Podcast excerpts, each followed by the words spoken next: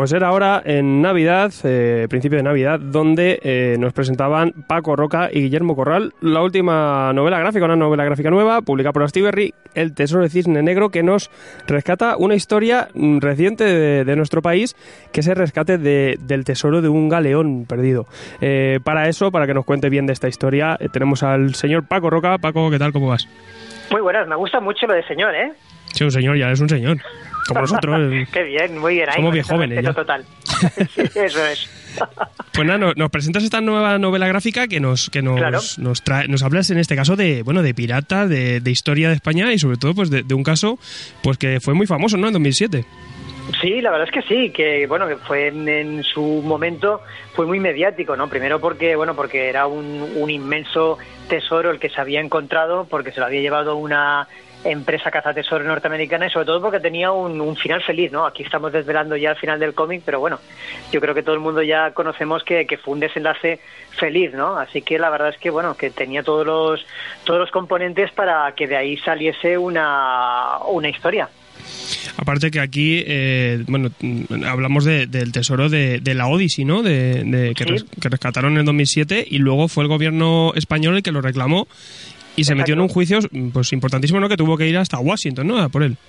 Sí, sí, porque bueno, era como, como tú cuentas, bueno, es el hecho histórico de lo que contamos en este cómic, es un poco todo ese proceso, ¿no? Desde que la empresa Odyssey, aquí le hemos cambiado un poco el nombre por diferentes motivos, pero bueno, eh, contamos desde que esta empresa caza tesoros encontró pues en el estrecho de Gibraltar este tesoro, el mayor tesoro que jamás se había encontrado nunca eh, bajo el mar, y luego pues bueno cómo se lo llevó a, a Florida en secreto y, cómo pues bueno el gobierno de España eh, tuvo que, que, investigar porque suponía que este galeón o este tesoro venía de un galeón español. Entonces pues bueno para poder reclamar el tesoro primero tenían que saber de qué barco se trataba y ahí empezó una una larga investigación. Y segundo una vez más o menos se supo cuál era pues bueno arriesgarse a ir a juicio. Y era algo que no era fácil porque bueno porque era costoso un juicio así, había que hacerlo en, en Florida, que es donde estaba el tesoro y donde está esta empresa, y fue, pues bueno, más que nada por, por el ministro, por César Antonio Molina,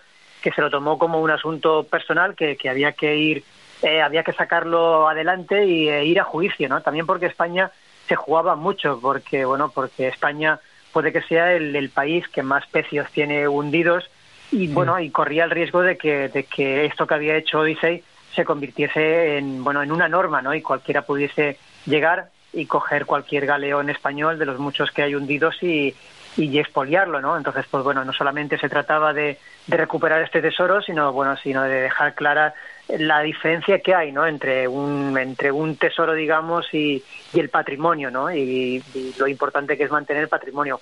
Así que todo esto es lo que contamos en el Tesoro de Cisne Negro, ¿no? Todo ese proceso que duró años hasta que al final pues el gobierno de España consiguió ganar ese juicio y el Tesoro finalmente regresó a España.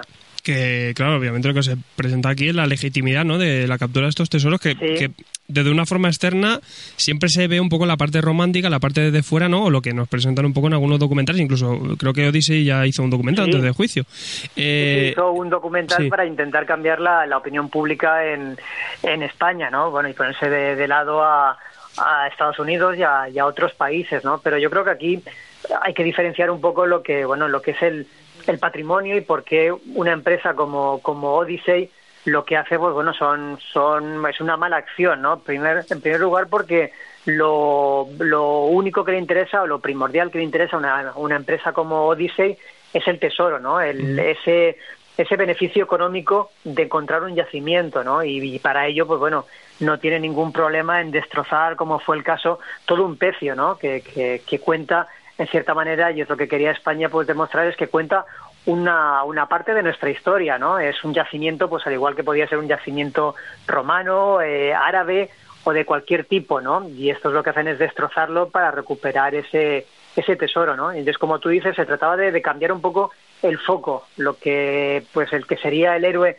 en cualquier tipo de historias de, de cazatesoros, aquí lo convertimos, si no en el malo, sí, bueno, en cierta manera el que, que actúa de una forma pues poco honesta, ¿no? Y, esos otros que, que no aparecerían nunca en la historia, o si que apareciesen, serían los, los malos, por decirlo de alguna manera, que, que son toda esa burocracia o, toda, toda esa gente que desde sus puestos de trabajo en el ministerio trabajan para, para conseguir recuperar el tesoro, pues aquí se convierten en los héroes de esta historia. Sí, porque incluso yo mismo eh, me ponía un poco del lado de los piratas diciendo, bueno, pues si lo encuentran, ¿no? Y luego se ven en el, el cómic que, claro, las prácticas que utilizan obviamente no son tan tan legales ni, ni tan, legítimas.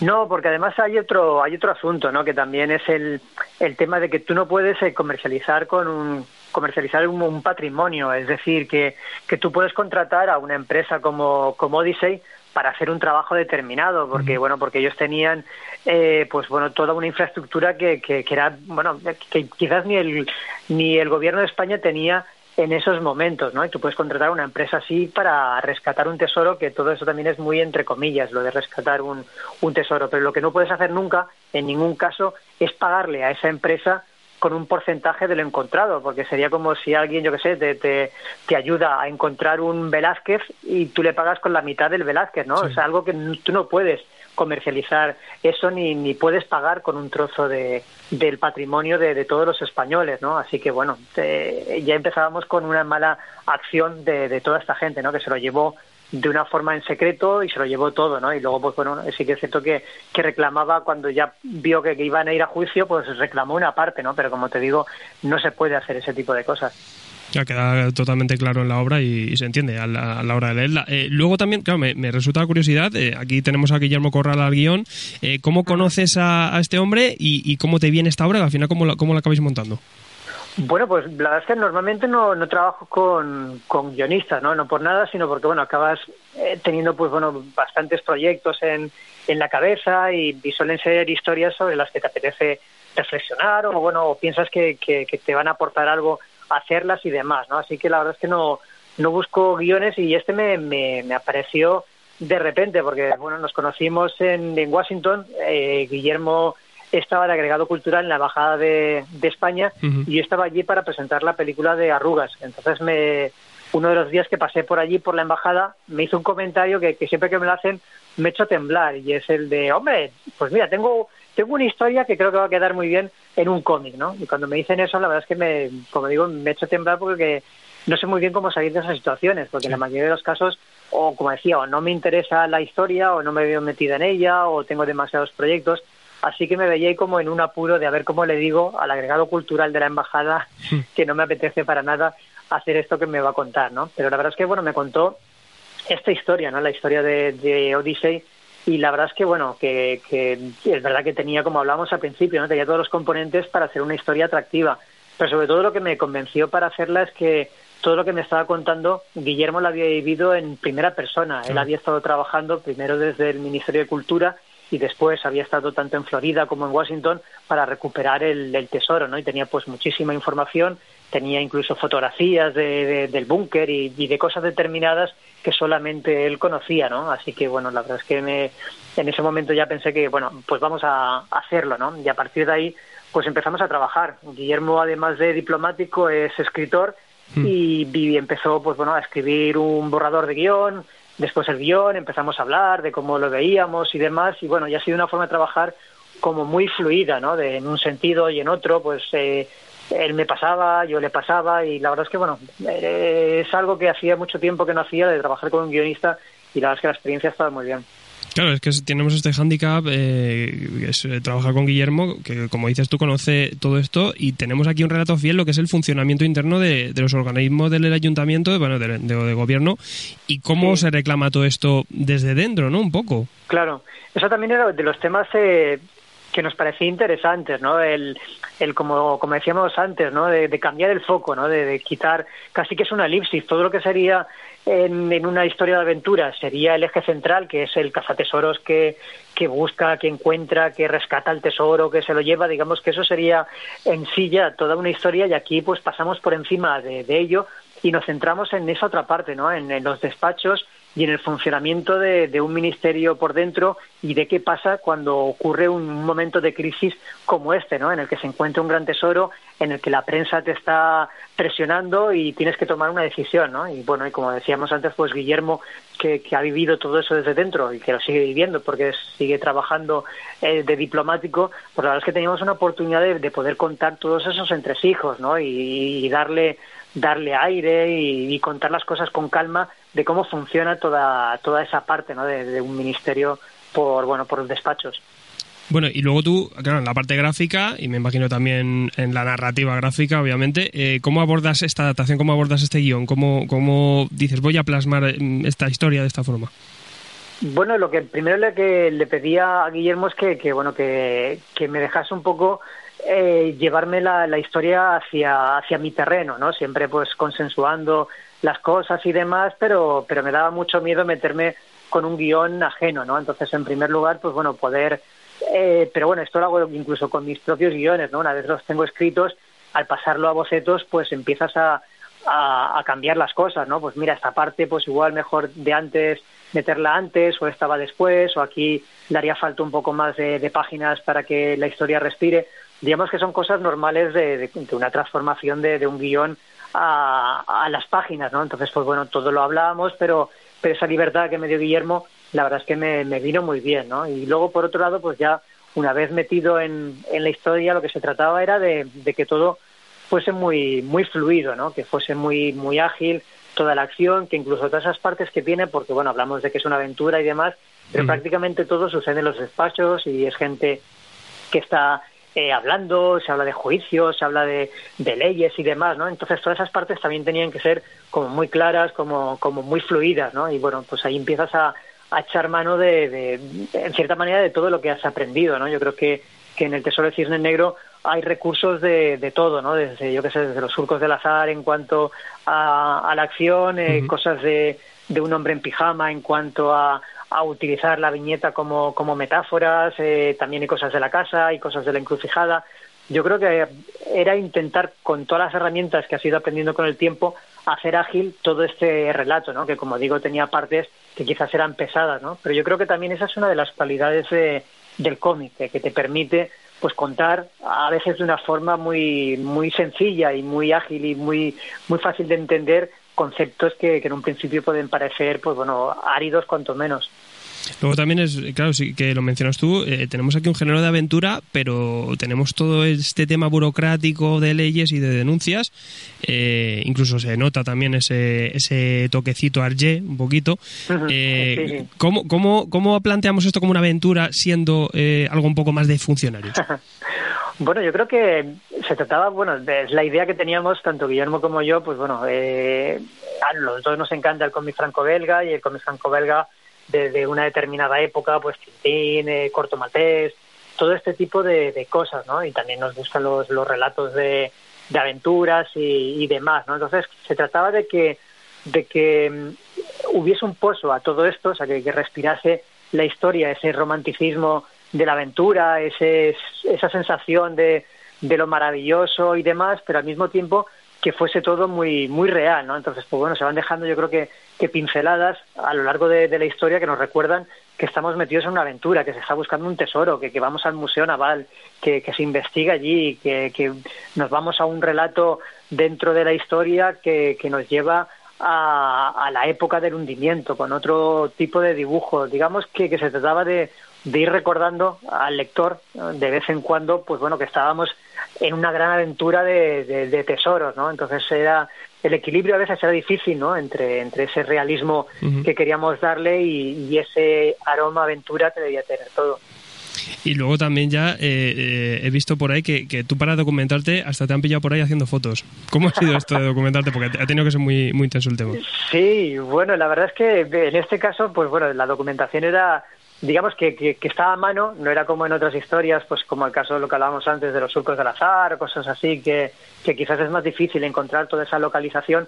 Aquí estaba todo más o menos a mano, pero no es accesible todo esto, ¿no? Entonces, pues bueno, pues una, una buena parte de esta historia sucede en los despachos y en el ministerio. Entonces, aunque Guillermo me describió con detalle pues los despachos, cómo era todo esto, yo necesitaba verlo, ¿no? Aunque aunque luego a la hora de dibujar no se note mucho, ¿no? Pero mm. necesito estar en los sitios para, para, para entenderlos y, y, aunque solo sean pequeños detalles, pero yo creo que, que, que son, son interesantes, ¿no? El, que de repente, yo que sé, haya cajas o haya una impresora o haya un, un no sé qué, pues yo creo que, que, ese tipo de cosas a veces es difícil inventártelas. Así que, bueno, aprovechando que tenía que hacer, bueno, de, de jurado en un concurso eh, en el Ministerio de Cultura, pues bueno, me, me colé por, por ahí, por el interior, cámara en mano, en plan discreto, y me puse a hacer fotos a, a buena parte de los sitios que necesitaba, ¿no? Hasta que, bueno, hasta que llegué a la parte del, del parking, que parece que, que, bueno, que debía ser una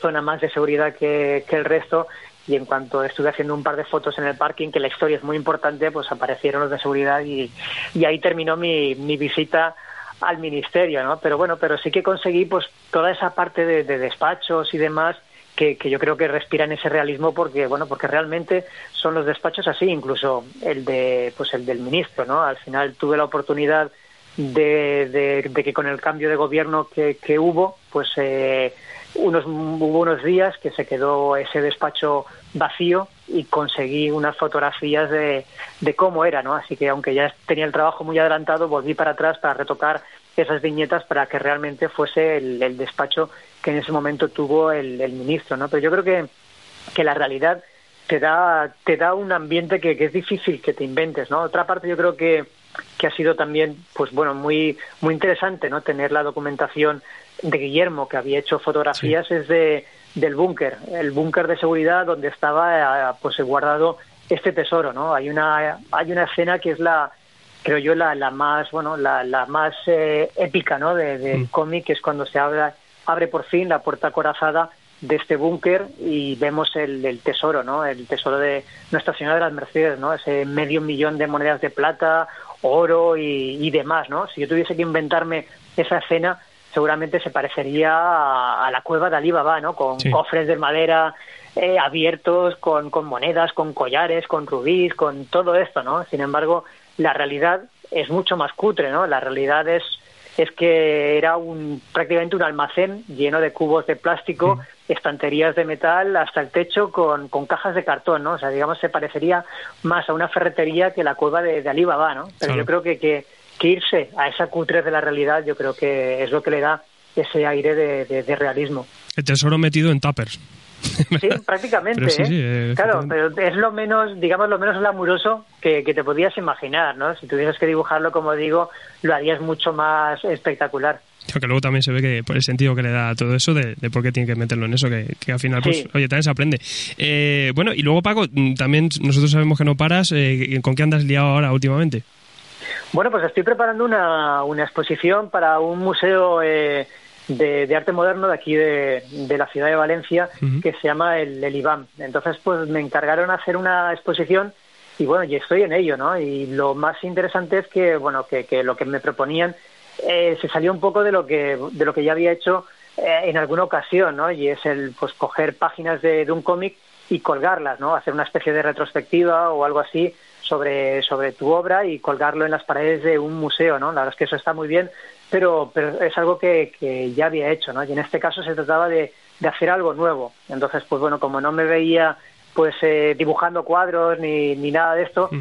lo que he hecho ha sido, pues bueno, lo, con lo que estoy ahora y haciendo es una, es una narración gráfica utilizando la, el propio museo, ¿no? Las paredes de, del museo. Entonces, mm. pues bueno, yo, yo creo que a lo largo de la historia del cómic el soporte siempre ha condicionado pues el cómo y el qué se cuenta, ¿no? Desde que el cómic aparecía sí. en prensa hasta la novela gráfica, podríamos decir que continente y contenido siempre van de la mano, ¿no? Entonces, ¿qué pasa pues cuando ya no tienes una página, si lo que tienes, sino lo que tienes es una pared de un museo, ¿no? Pues cómo funciona la narrativa de, de un cómic cuando tienes eh, pues cuatro paredes, ¿no? Entonces, pues bueno, con ello es con lo que estoy y se inaugurará el 7 de marzo pues eh, a ver si se acerca a todo el mundo y la verdad es que es una otra propuesta diferente y que, que además aporta, ¿no? Que sigue sigues haciendo cositas con cómic y que en otros elementos sí. que está bastante bien. Mira, justo ya hablábamos de eh, lo que más me gusta son los monstruos, que lo mismo, ¿no? Emil Ferris haya cogido otros elementos, ¿no? Para hacer una obra.